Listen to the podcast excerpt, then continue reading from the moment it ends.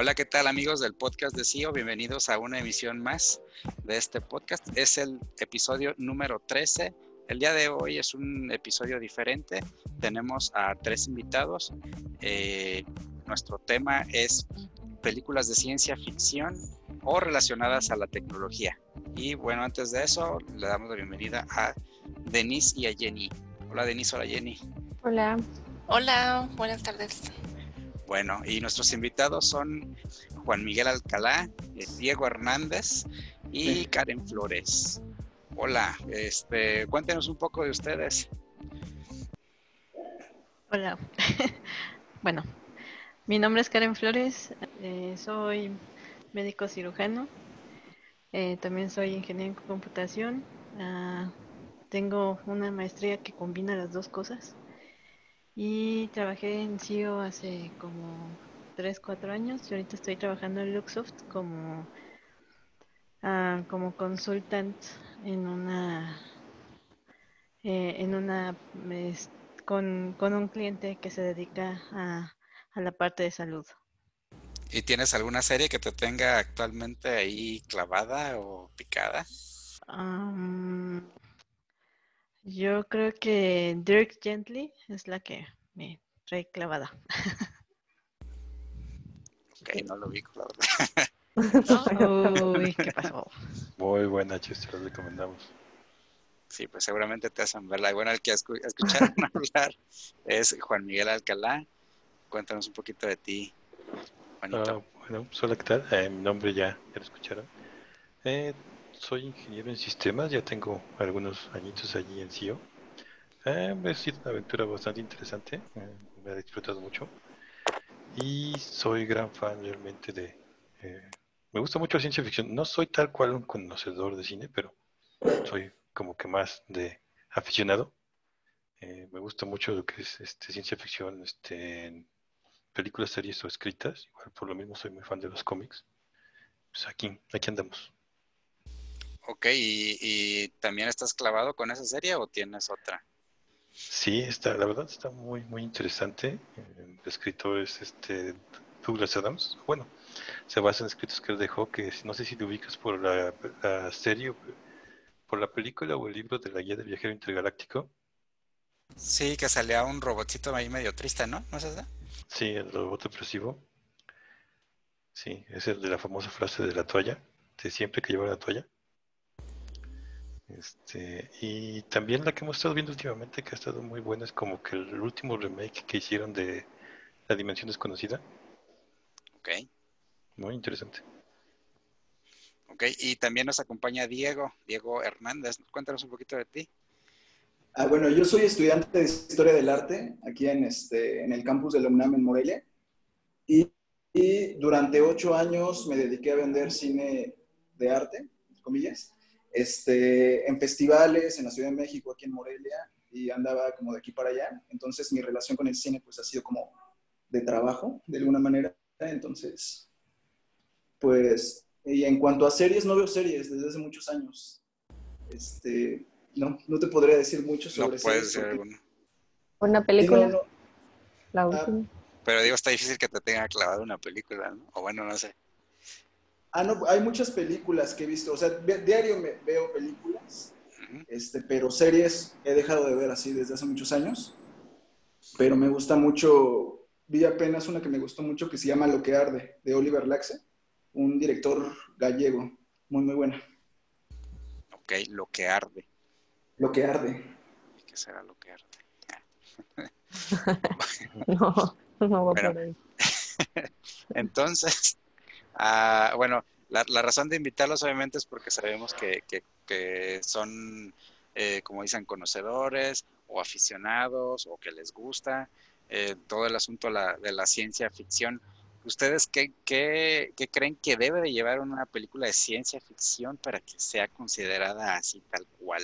O sea, ¿dónde están los límites? A ver, Juan, de tu ronco pecho.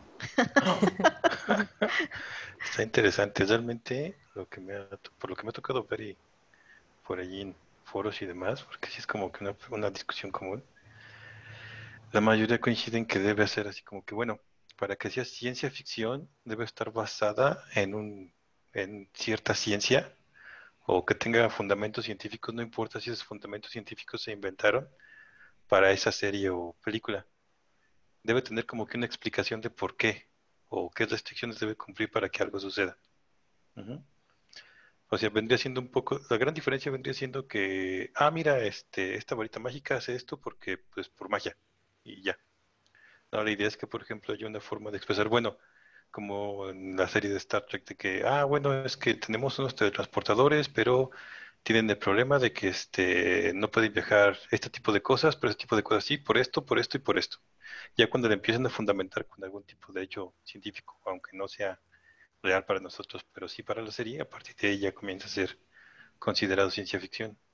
O sea, Star Trek sí podría ser ciencia ficción, pero Harry Potter no. Ajá.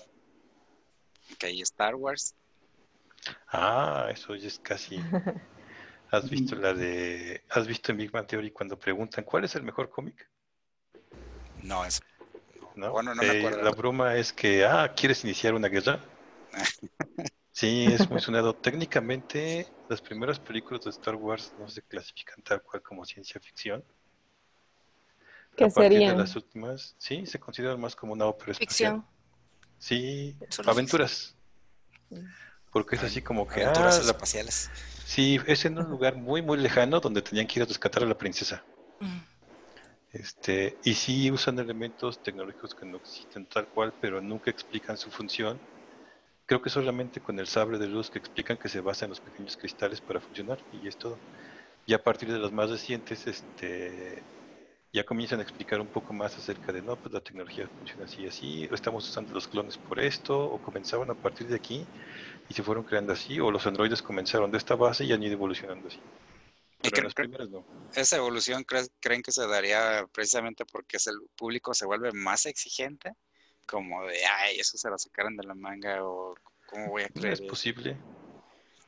Es posible. Por ejemplo, un caso que me comentaba un amigo, en la serie de Star Trek, este, no, no he revisado si es tal cual así, pero me comentaba que cada que iban a un planeta diferente decían una fecha estelar. O sea, esta es la fecha estelar tal. Pero no había una lógica para expresar cuál fecha era la, cuál era la fecha correcta, sino que prácticamente se la inventaban. Entonces, a, a, partir del grupo de fans que se creó, comenzaron a discutir, bueno, es que no tiene sentido que vayan en esta fecha este planeta y en esta fecha esta otra, y en esta fecha esta otra. Y el fandom fue el que se encargó como que de, de generar la expresión o la forma de hacer esos cálculos para que coincidieran las fechas. Digamos que otras personas se encargaron de hacerles el trabajo. Sí, y a partir de ahí ya se comenzó a trabajar.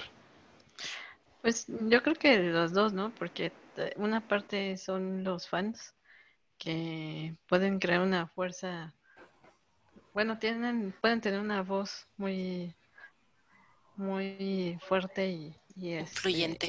influyente para poder eh, impulsar a que se hagan cambios en la historia. Y también, por ejemplo, los, los creadores mismos, a lo mejor ellos sí son obsesivos en los detalles o o van y buscan a alguien que sí sabe al respecto de, lo que se está hablando. Entonces, yo creo que sí, hay veces que son los fans y hay veces que son los creadores. Que, que, que iba más el caso de que cada vez hay más, por ejemplo, creo que, no recuerdo, creo que era Futurama, tiene un montón de, de doctores, o sea, doctores en, ciencias, que son ah, como asesores de la serie. Y eso hace que tenga un poco más de congruencia a nivel científico. y de hecho varios de los asesores eran matemáticos del MIT. Entonces, la serie de Futurama tiene chistes matemáticos bien geeks y bien extraños, pero muy buenos. Sí, es que creo que hay que recordar, por ejemplo, que el cine de ciencia ficción, o sea, tiene un origen dual. Por un lado, está como muy ligado en los inicios a la literatura y también comparte algo con la cultura visual, del cine documental científico. O sea, se deriva de él, pero al mismo tiempo es oposición. ¿En qué sentido? Este, o sea, el cine de ciencia de científico se dedicó por mucho tiempo a mostrar las imágenes de verdad, ¿no? Todos estos documentales divulgativos que empezamos a conocer a principios de 1900, que muestran las evidencias que están trabajando los, este, los, los científicos y nos muestran imágenes icónicas, ¿no? Imágenes verdaderas, pero el cine de ciencia ficción se vuelve especulativo. ¿En qué sentido especulativo? Que nos empieza a hablar acerca de las posibilidades de las premisas científicas o de los acontecimientos científicos. O sea, ¿qué pasaría si este, en una sociedad hiperindustrializada del 2026 encontramos a una sociedad totalmente controlada y un robot intenta este, emanciparlos, ah, pues de alguna manera es Metrópolis, si te das cuenta. O si un científico loco está tratando de revivir a Frankenstein, al, este, no sé, a un vampiro y a la momia, y los confronta con dos luchadores, ah, pues es el Santo y Blue Demon contra, contra los monstruos.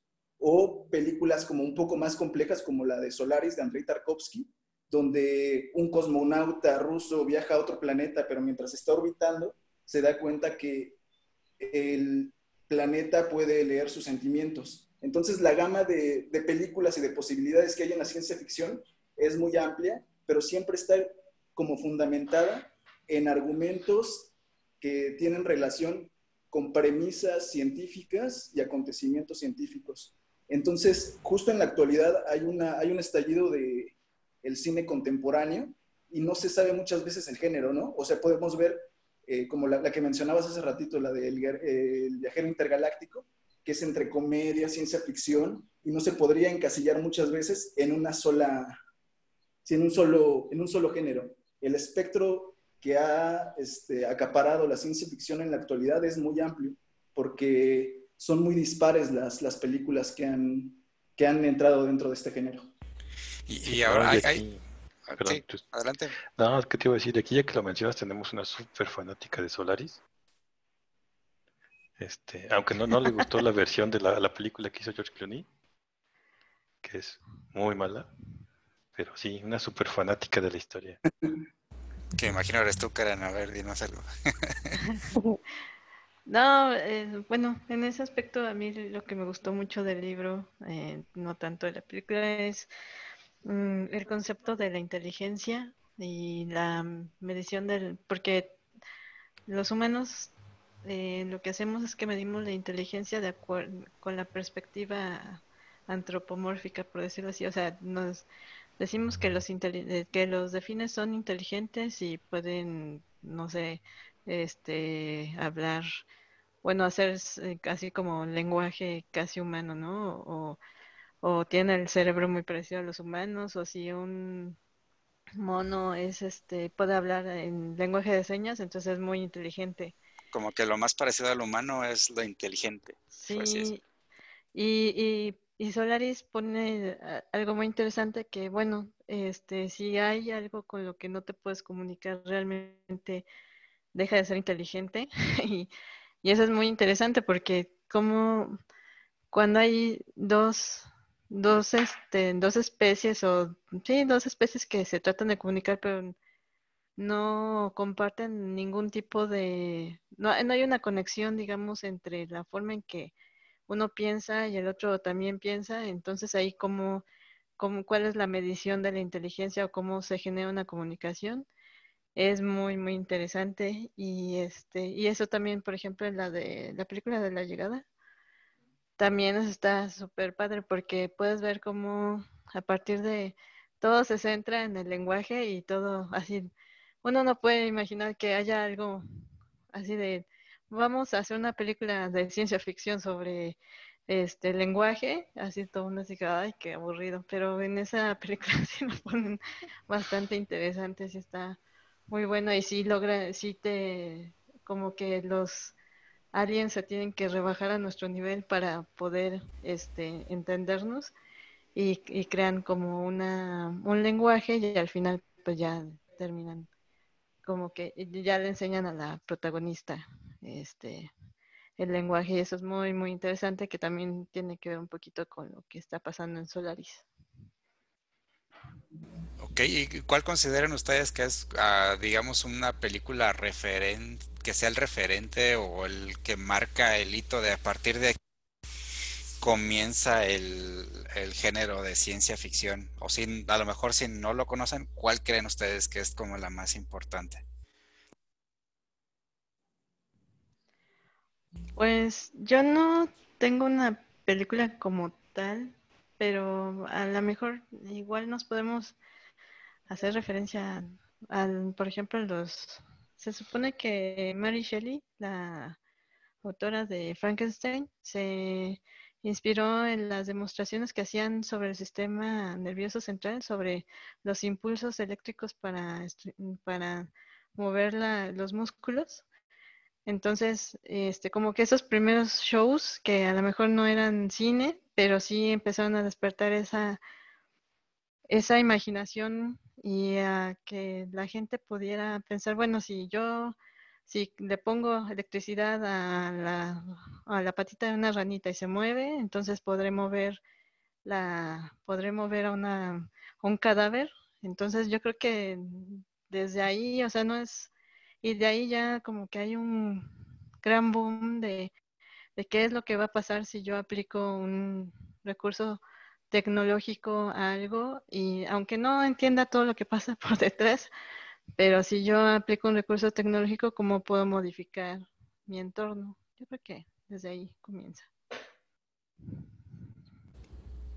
O sea, tú dirías que desde Frankenstein, la película, la primera que salió, empezó el género de ciencia ficción. Sí, y, y también, por ejemplo, los shows que hacía, creo que Tesla y y así, o sea, son shows en donde realmente la no eran, no estaban orientados a, realmente no estaban orientados a explicar la ciencia, sino más bien estaban orientados a entretener a la gente. Entonces, yo creo que desde ahí, desde que se usa la tecnología para entretener a la gente, pues desde ahí empieza como que evolucionar a algo más este, sofisticado que ya tiene un argumento y tiene un porqué y luego pues te quieren enseñar algo y te te quieren decir algo con esa historia, entonces yo creo que ya con eso ya empieza la, a evolucionar la ciencia ficción.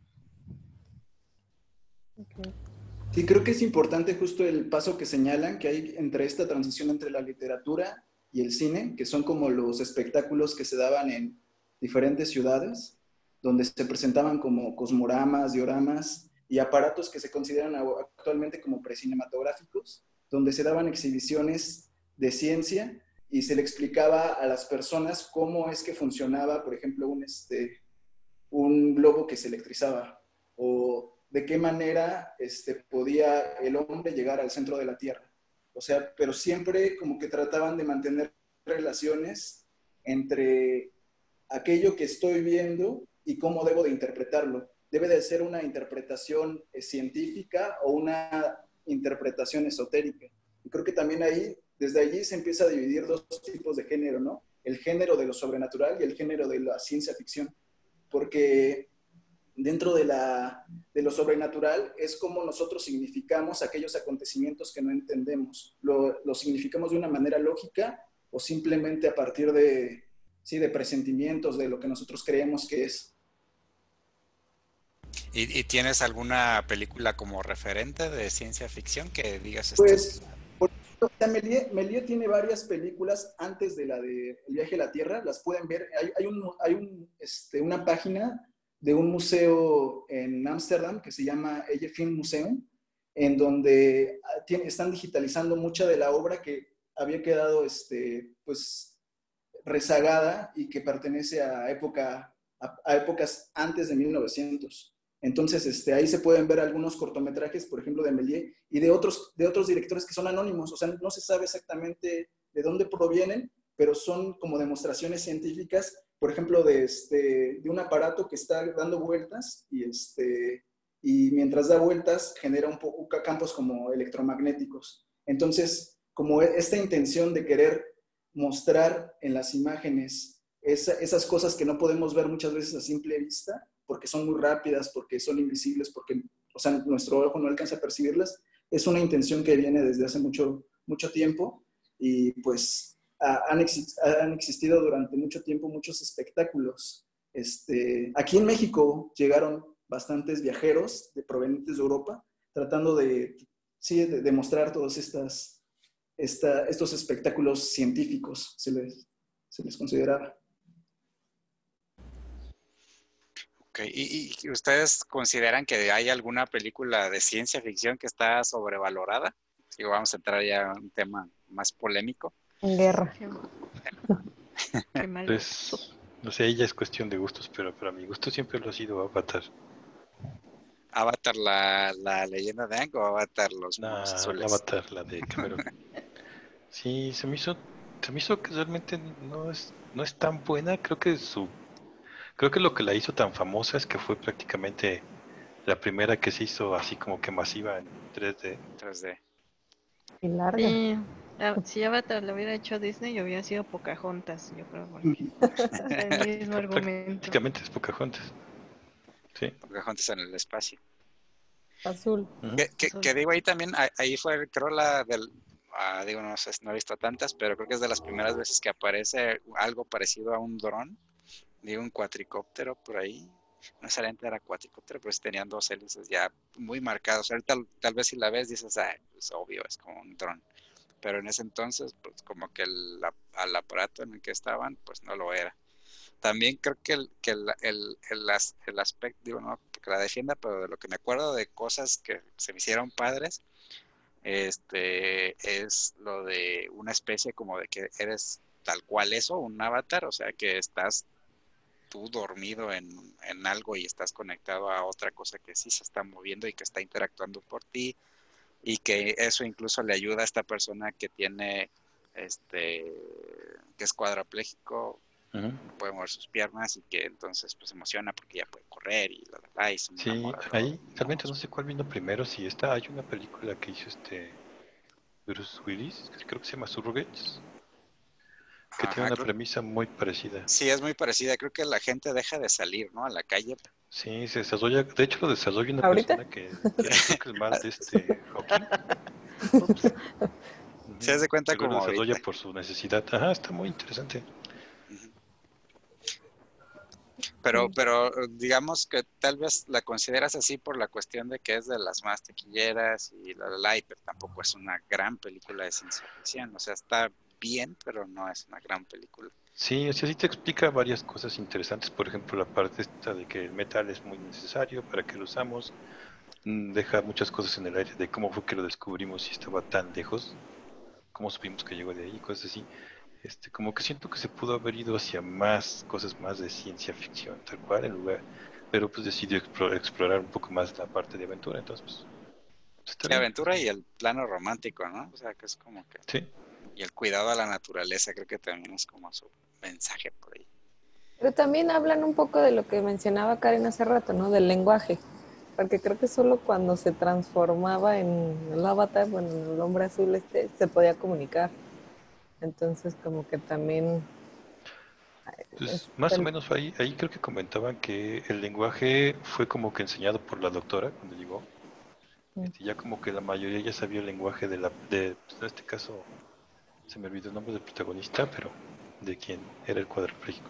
Sí, que eso pasa, ¿no? Nadie se sabe los nombres de esos personajes. Ujú. Bueno, ¿cu- ¿cuál otra película, este. Karen o, o Diego, creen que está sobrevalorada en cuestión de ciencia ficción? Ah, yo vi una en el camión hace tiempo que se llama Ex Machina, que no me gustó.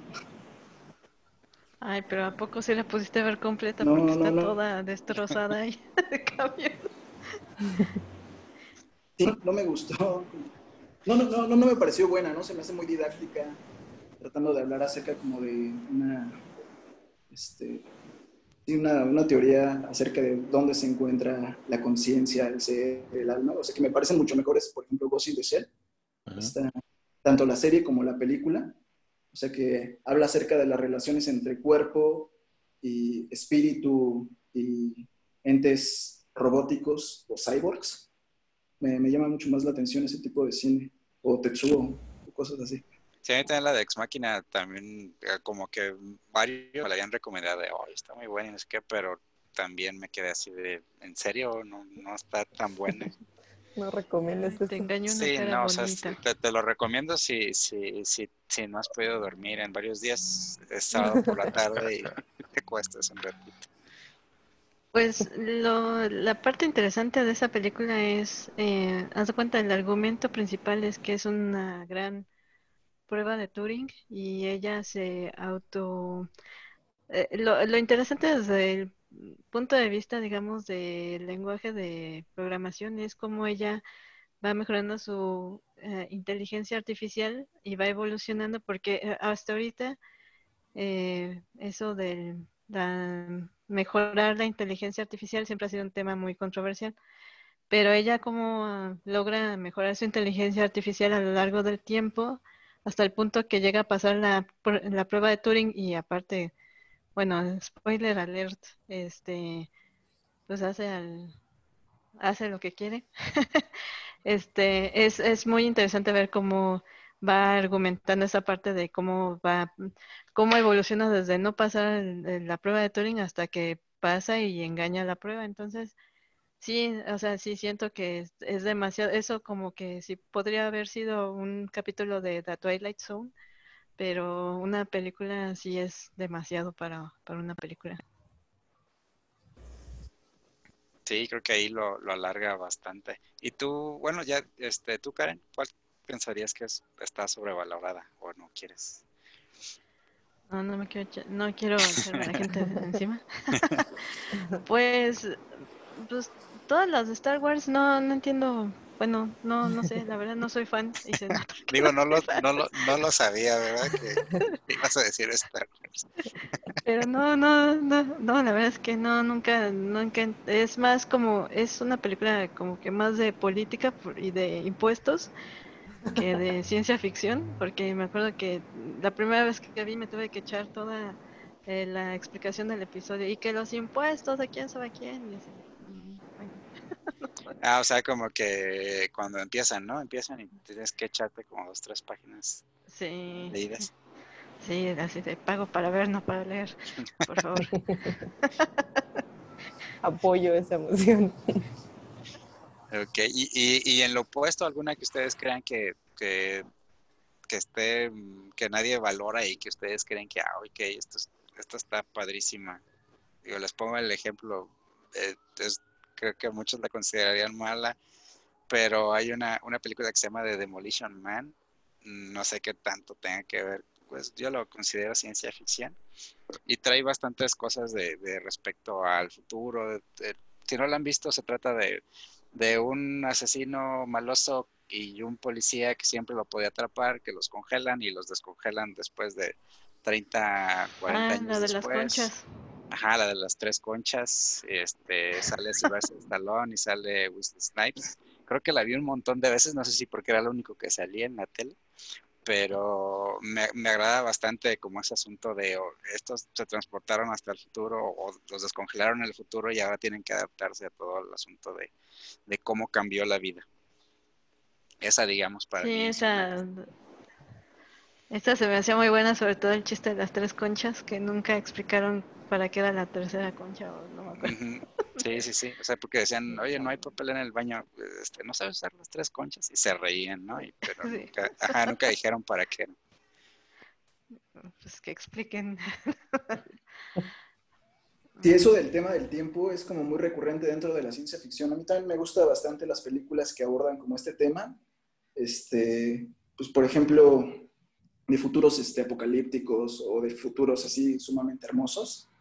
Eh, y hay una que me gusta mucho, que no sé si han visto la de la GT, de este Chris Merker, que está hecha como con fotografías de un hombre que viaja a partir como de una conexión que tiene con una máquina, viaja, y puede, viaja al futuro a partir de su visión y puede ver eh, cómo es el futuro en relación a lo que la máquina le va como mandando, ¿no? es una máquina que lo conecta con esta, sí, sí, con el futuro. Esta película está hecha por este director que se llama Alan Resnais. Él colaboró junto con Spike Lee para hacer El Hombre Araña, la versión de caricatura, donde el Hombre Araña tiene un espacio como multiverso, o sea, donde el... La más reciente, ¿no? La de Spider-Man Into the Spider-Verse.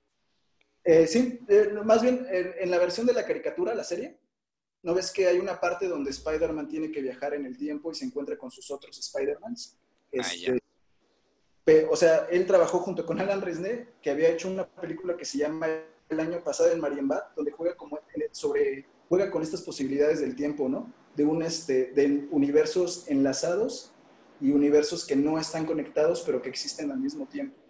que, bueno, él, él se basa como en premisas de este, como conceptuales de este Borges, así como el jardín de los senderos que se bifurcan.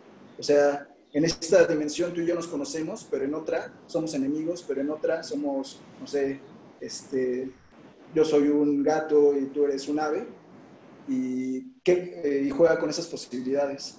Entonces me, me, llama bastante la atención como todos esos juegos que han podido existir en la, eh, en la ciencia ficción en relación al tiempo.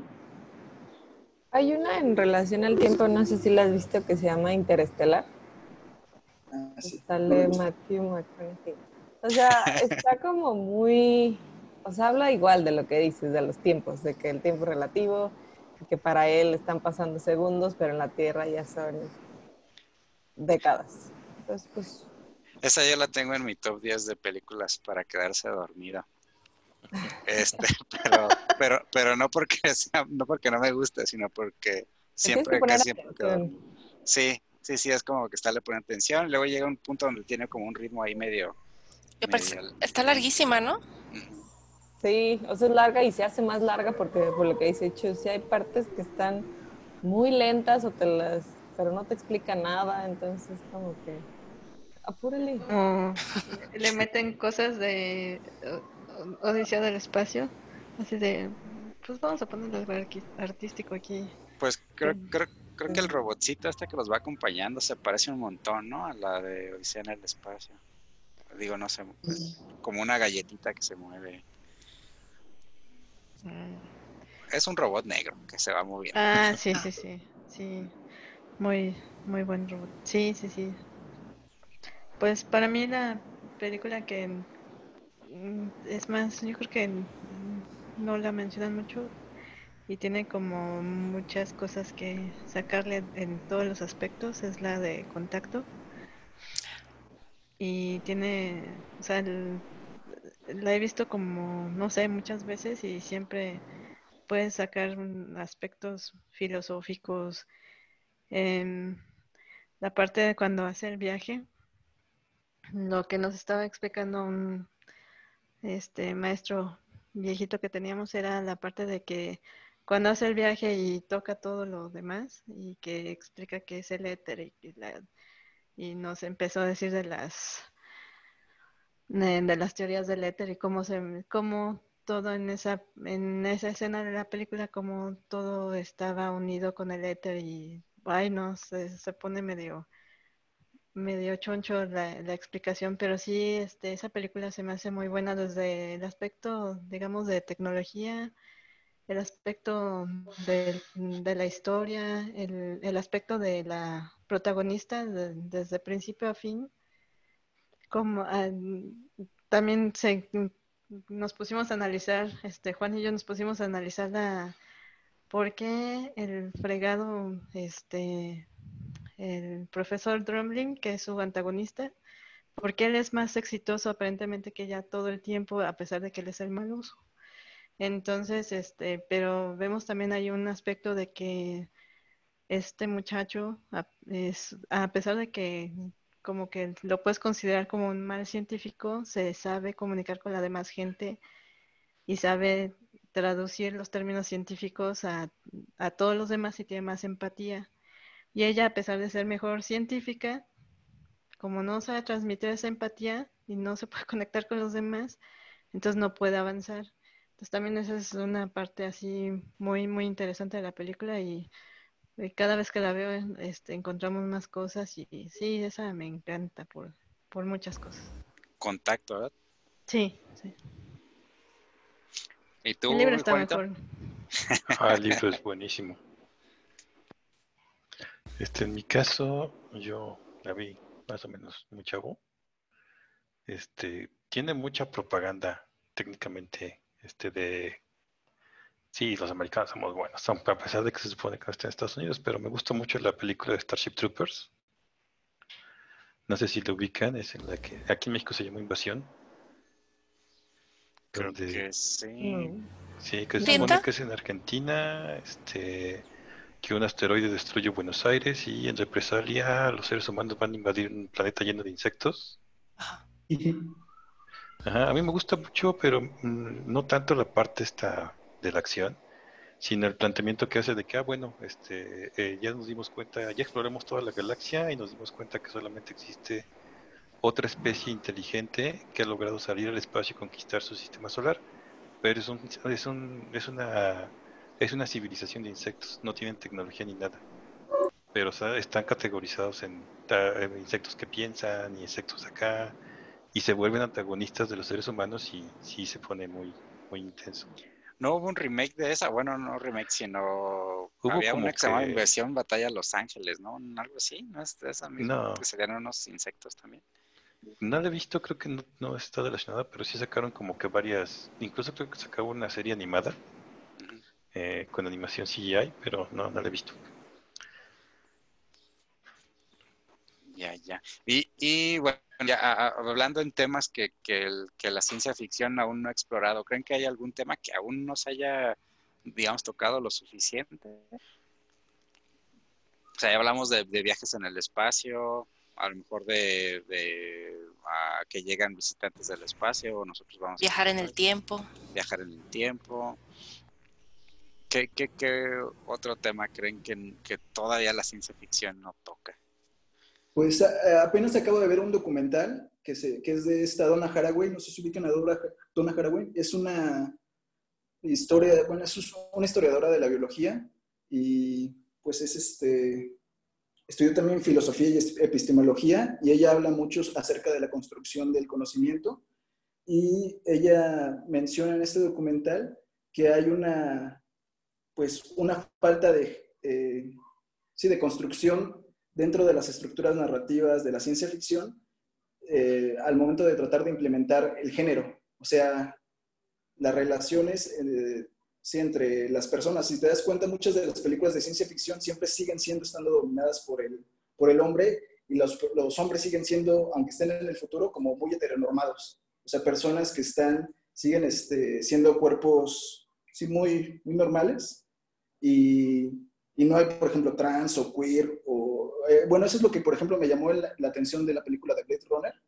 que no, este, que no toma para nada en cuenta como otros géneros, solamente como el masculino sigue siendo nuevamente el predominante. Entonces me, me, gustaría ver en el cine historias de ciencia ficción escritas por mujeres que son muy distintas a las, a las, este, pues a las que tenemos, estamos acostumbrados, ¿no? O sea, como las de Isaac Asimov, las de Dune. Y este, bueno, me gustaría ver eso en el cine. Ok, ok. O sea, como otro, otro enfoque, otra perspectiva de, de un género eh, ya género tal cual del ser humano. Ahora que salió, por ejemplo, la película de Wonder Woman, eh, recuerdo que comenzó como que a, difundirse un poco más así como que mujeres fuertes en roles eh, principales dentro de la ciencia ficción y mencionaban mucho, por ejemplo, la película de Alien, donde pues la protagonista fue una chava que literalmente fue la primera en vencer a un alien. Este, sobre estas cosas no estoy muy seguro. Ahorita, por ejemplo, de lo que mencionaba Diego, recuerdo que he leído varias historias muy interesantes que desafortunadamente no he visto en el cine. Por ejemplo, hay una escritora que se llama Ursula, Ursula Legin. Eh, su libro, no sé si lo has leído, es de la mano izquierda de la oscuridad. Si no, te los recomiendo mm. mucho. ¿La mano, de la mano izquierda de la oscuridad.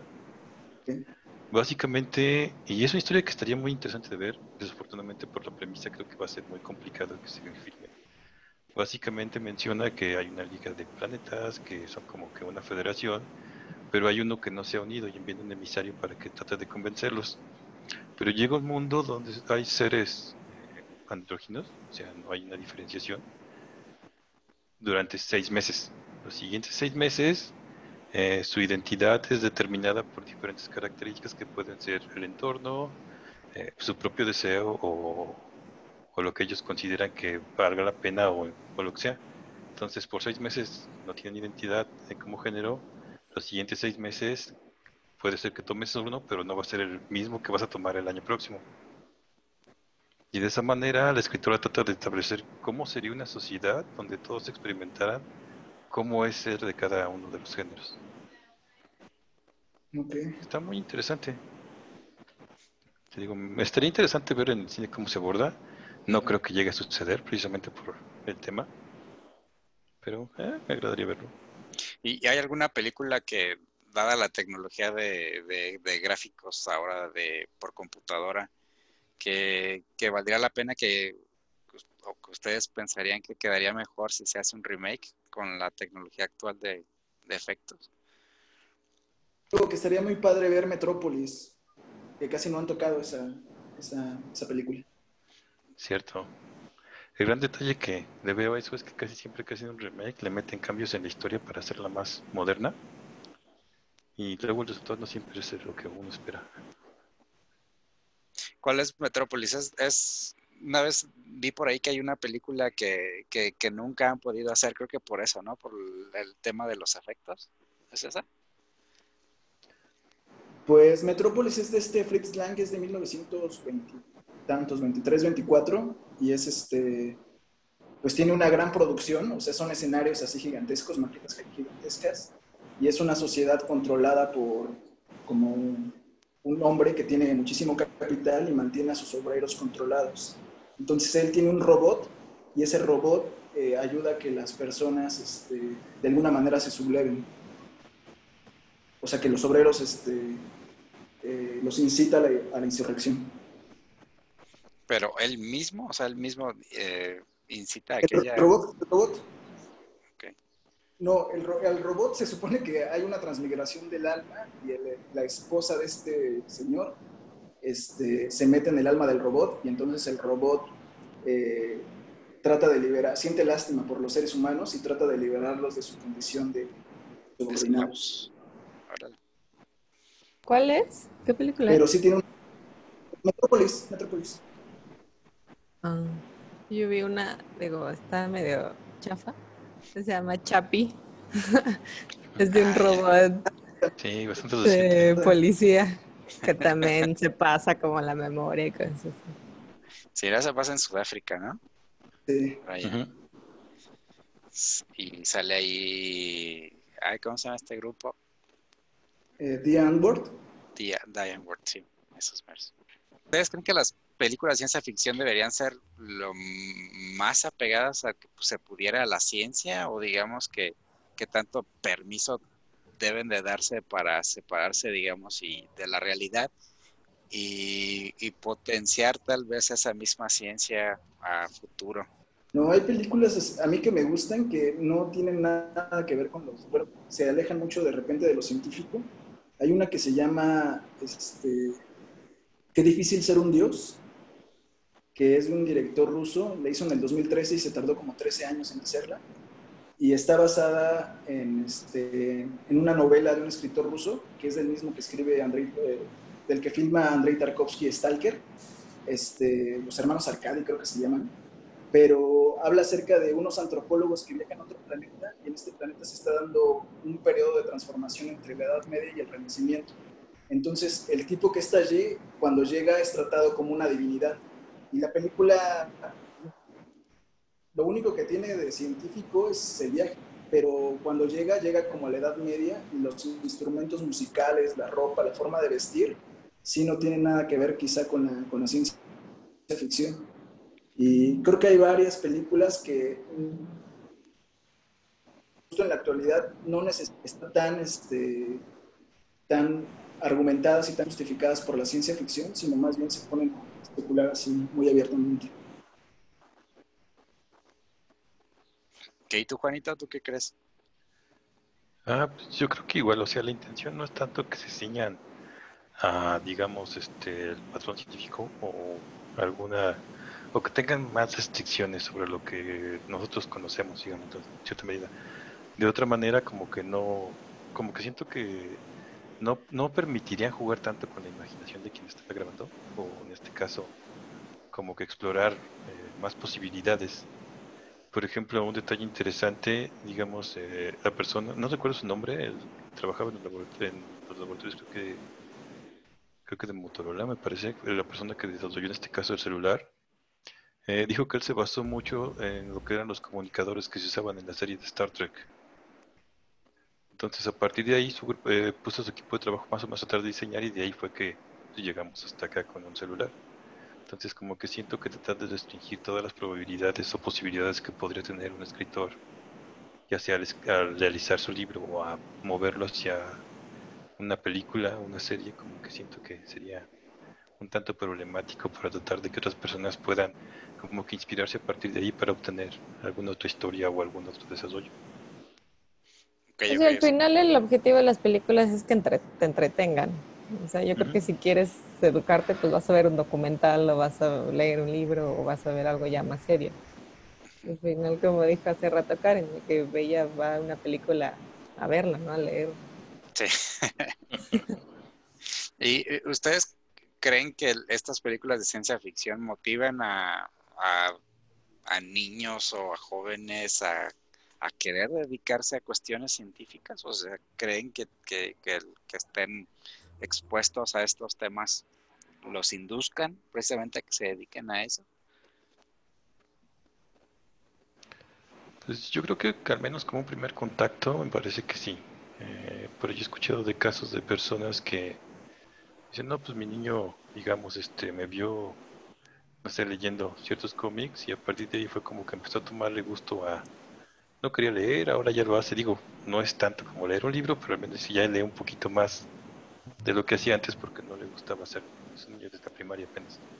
Y a partir de allí, pues como que su intención es irlo llevando más hacia el lado de, no, pues ahora vas a leerme este libro poco a poco, llevarlo creciendo. Y pues también ahí luego es como, creo que por ejemplo podrías, digamos, ver una película donde te presenten, digamos, un elemento tecnológico, no sé, una supercomputadora y todo eso, y te llega a pensar, ah, bueno, ¿cómo es que funciona? Este, ¿Cómo hago que esa cosa haga lo que yo le digo? Y, ahí se va elaborando. En, mi caso tuvo mucho que ver como que las películas donde veía robots, o sea, que, eh, o que pensaban o que se, o que tenían una capacidad a lo mejor diferente de hacer algo. De entrada ahí, este, no sé, Terminator, que era un robot y ver que tenía ahí este, foquitos y que se veía ahí algo distinto. Y, y como que siempre tuve afinidad por el por el personaje que, que hacía más cosas técnicas. por ejemplo, las tortugas ninja, pues Donatello era como que el rol que mi tortuga favorita o los Thundercats era Pantro, que era el encargado de hacer como muchas cosas de tecnología. Entonces creo que por ahí yo por lo menos me mm, sentía curiosidad por ese personaje.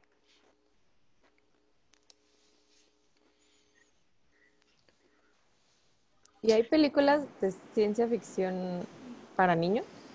Volver al futuro se las he puesto a mis hijos y les han gustado. No sé qué tanto, o sea, presentarles ahí la idea de que pueden viajar en el tiempo, pues es curioso y tal vez les abre ahí como que su pensamiento un poquito más. Terminator, Robocop, yo las vi por ejemplo de niño. Robocop. Y, era lo que pasaba en la televisión, ¿no? Hasta las tortugas ninja de alguna manera que hablan de la mutación o los hombres X que hablan como de los experimentos genéticos y la evolución de, de, los genes, de alguna manera hay una, hay una raíz que es sobre la ciencia. Sí, o incluso si quieres verlo más recientemente, las de Spider-Verse, Into, the, Spider-Verse, que creo que ya prácticamente todos los niños la han visto. Este, te explican cosas de 5 minutos cuando aparece la doctora Olivia Octavius. Te explica todo lo referente a la, a la teoría que ellos exponen del multiverso y cómo viajar a través de él y todo, y lo hace de una forma extremadamente sencilla. Sí, digamos que ya pueden estar expuestos a ese tipo de, temas de, manera temprana, siempre y cuando no se les haga pues aburrido, o sea, tampoco lo vas a poner a ver interestelar, ¿no? Como decía. No, pues Sí, ya si lo pones a ver otra cosa así más, más fuerte, pues sí, ya está más complicado. No, pero igual hay alguna caricatura, no sé si, si hay. Debes de saber. de, caricaturas, así, digo, para la edad que tienen mis hijos, de 8 años para abajo, eh, caricaturas que, que, que toquen temas de ciencia ficción, no tanto, fíjate que están un poquito alejadas de la ciencia ficción. Sí hay episodios en los que sí, que viajan aquí, viajan allá, pero... pero... La que mencionaban de Futurama no es apta para todas las edades. Mm, no. es ya como de. ¿Qué serán? Es que sí hacen algunos chistes un poquito. ¿Subidos? Sí. Poquito. Ah, no sé. Sí, Pero sí, sí no. tiene temas de ciencia ficción muy, muy interesantes. Sí. Ah, y bueno, ya este, sacándonos a la parte final, eh, ¿hay- ¿ustedes reconocen alguna película mexicana de ciencia ficción o que hable de tecnología? Se llama El Incidente, también Los Parecidos. Es un director mexicano que se llama Isaac Svan. Es, este, es el que está ahorita como experimentando un poco con la, con la ciencia ficción y como cu- cuestiones temporales de, de- como de, bueno, en la de los parecidos habla como de la figura del doppelganger, como del doble, o sea, que tú tengas Ah. un alter ego en otra parte del mundo que esté haciendo algo semejante o muy diferente a lo que tú estás haciendo. Y la del incidente habla acerca de una, de una del círculo de Moebius, ¿no? Una, una perso personas, una familia que no puede este, dejar de salir de una autopista. O sea, es una autopista que no termina. Entonces es un viaje de vacaciones interminable y ahí pasan muchísimas cosas. Este, Muy interesante. Yo creo que la, la, la última que había recor- que recordaba así como que con ciencia ficción mexicana y que realmente no es tal cual completamente de ciencia ficción era la de la invención de Cronos de Guillermo del Toro, pero creo que realmente la única parte que toca es cuando explica precisamente cómo funciona su dispositivo. De ahí en adelante ya como que se va un poquito más también a fantasía y demás. ¿La Sí, de debajo del agua o el monstruo del agua algo así? ¿No es también de Guillermo del Toro? Pero no es mexicana, ¿no? La de la forma del agua. Ajá. Esa. Entonces, Que- que- que no mexicana, mexicana creo que nada más él que fue el director, director. todo lo demás ya fue... Ah. El director y la fotografía, ¿no? Que también fue Ah, sí. Y este, pero incluso como ciencia ficción, pues no explica mucho de dónde salió ese mono. Pues no. O sea, como que es más eh, un asunto de, de, de qué pasaría si, ¿no? Si me encuentro ese, a menos de que le encuentren otra explicación, pero yo la dejaría fuera de la ciencia ficción. Ok. Y, y bueno, este, ¿qué, qué películas o, qué- o qué, qué- qué tres o cinco películas que se le vengan a la mente le recomendarían a quienes nos están escuchando para escuchar en esta, para, para ver en esta cuarentena? Pueden ser de ciencia ficción o no de ciencia ficción. Digo, el tema es ciencia ficción, así que de preferencia de ciencia ficción. O tecnología. o tecnología. Y Bueno. que ah, Yo voy a decir mis, a ver, cinco. Este, van a ser como raras, porque para no entrar siempre como en la misma lista de los que siempre mencionan, les recomiendo una que se llama 2046 de Wong Kar Wai, un director japonés. Otra que se llama Upstream Colors de Shane Kurt, que es este, norteamericana. Les recomiendo también eh, La GT de Chris Merker. Y le recomiendo Qué difícil ser un dios, que, la- que es la que les había comentado, y Stalker de Andrei Tarkovsky, también se las recomiendo mucho.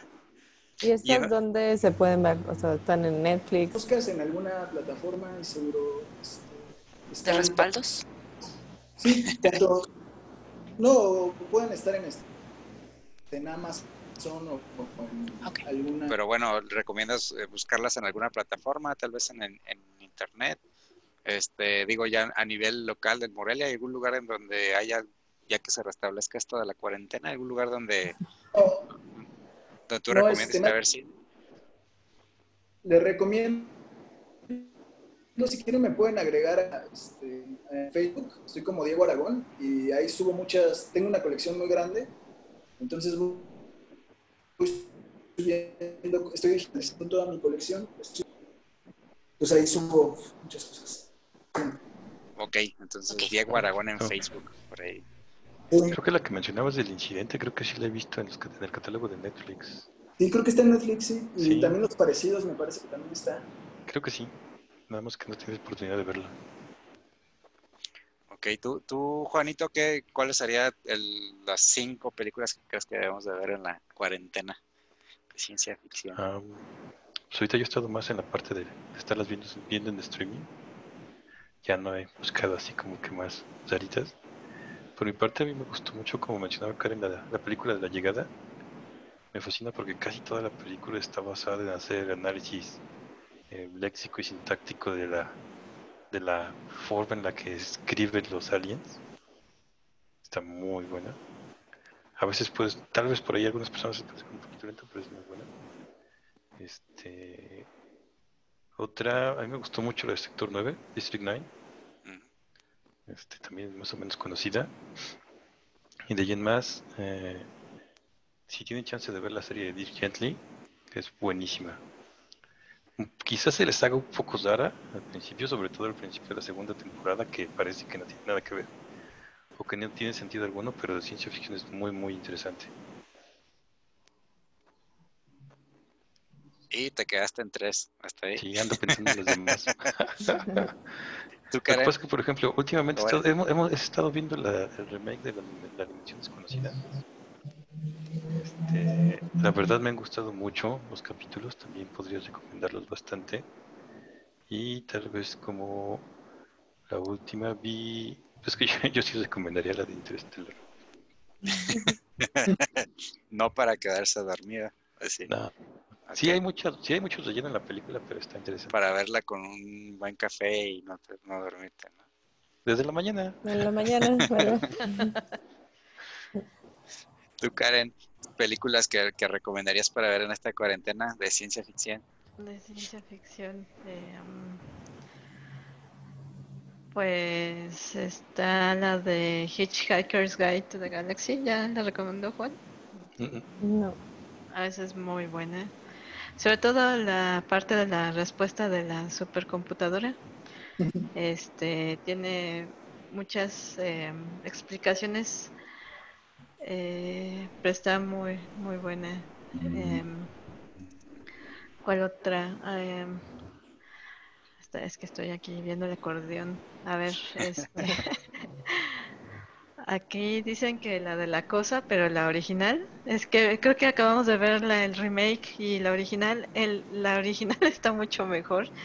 Está, igual vean las dos para comparar, pero es- la de la cosa está bastante interesante. Ah, ¿cuál otra? ¿Cuál otra? Eh, a mí me gustó mucho, eh, pero déjame buscar el nombre. Eh, la que hizo esa muchacha muy famosa. A ver, déjame acordarme. Este es, es una película de Netflix. A ver. Ah, creo que ya sé cuál. La que ¿Aniquilación? hizo Natalie, Natalie Portman. Sí, esa. ¿Cuál, cuál, cuál? Ah, Aniquilación. ellas- Aniquilación. Ah, esa es muy. eh, la trama es muy buena, visualmente es muy bonita la película, pero el final es muy malo. pero, sí me gusta bastante. Este, ¿cuál otra? La de la llegada también definitivamente una. si les gusta la parte de la programación, es algo muy bueno. Este, ¿cuál otra? La de eh, la de Total Recall también es una película muy interesante con cosas muy interesantes. Y la del quinto elemento, eh, yo creo que también es una película también bastante interesante. Y para redondear, pues 12 monos, que esa me encanta y yo creo que hay- es uno de los mejores, las mejores actuaciones de Brad Pitt. Como que cuando sales de loco o de o de tonto la hace muy bien. ¿Quién sabe por qué? Pero sí, O sea, le son- estás diciendo tonto y loco a Brad Pitt.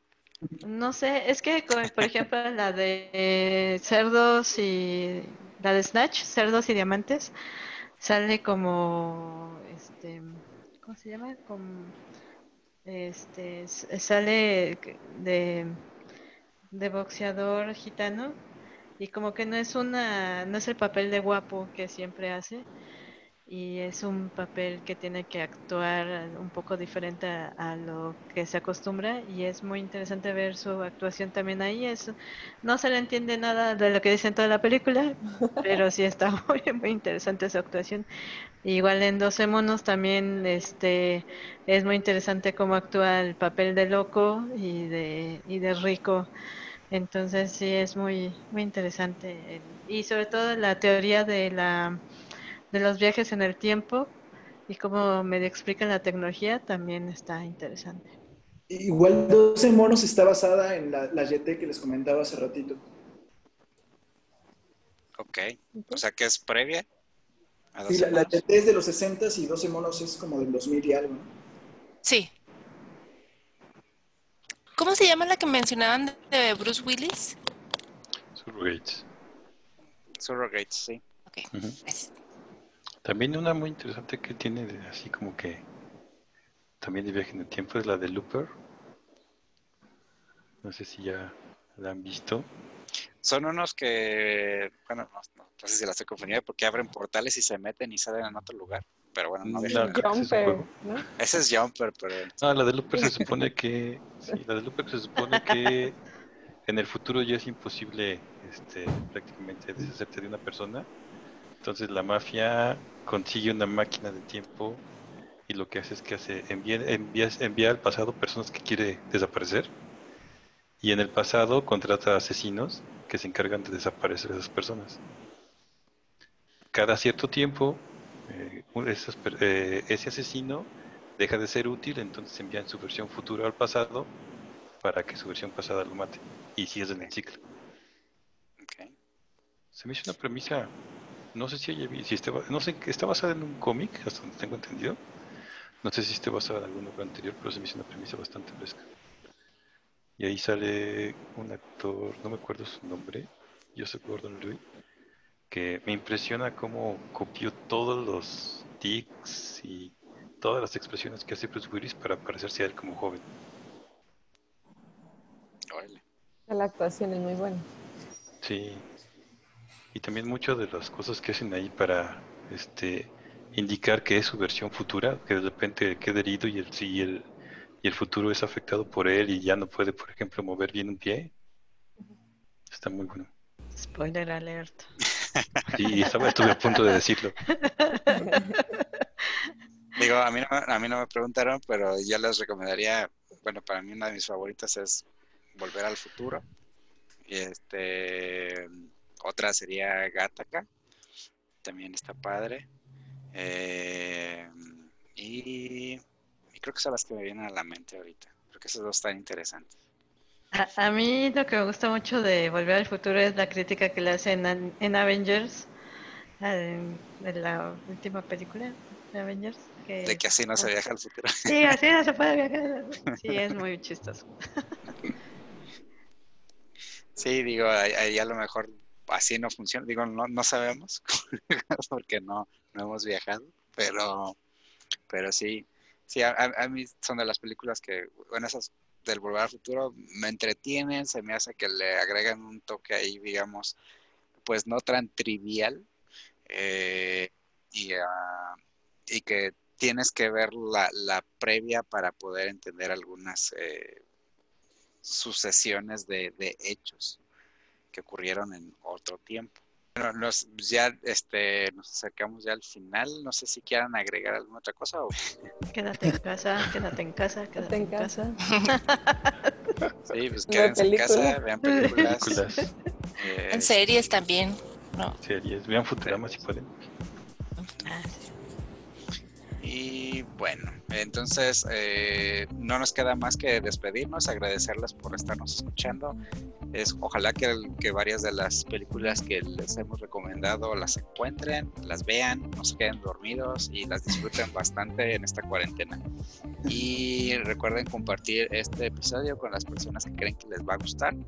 Y nosotros les decimos adiós. Gracias. Gracias. Adiós, amigos.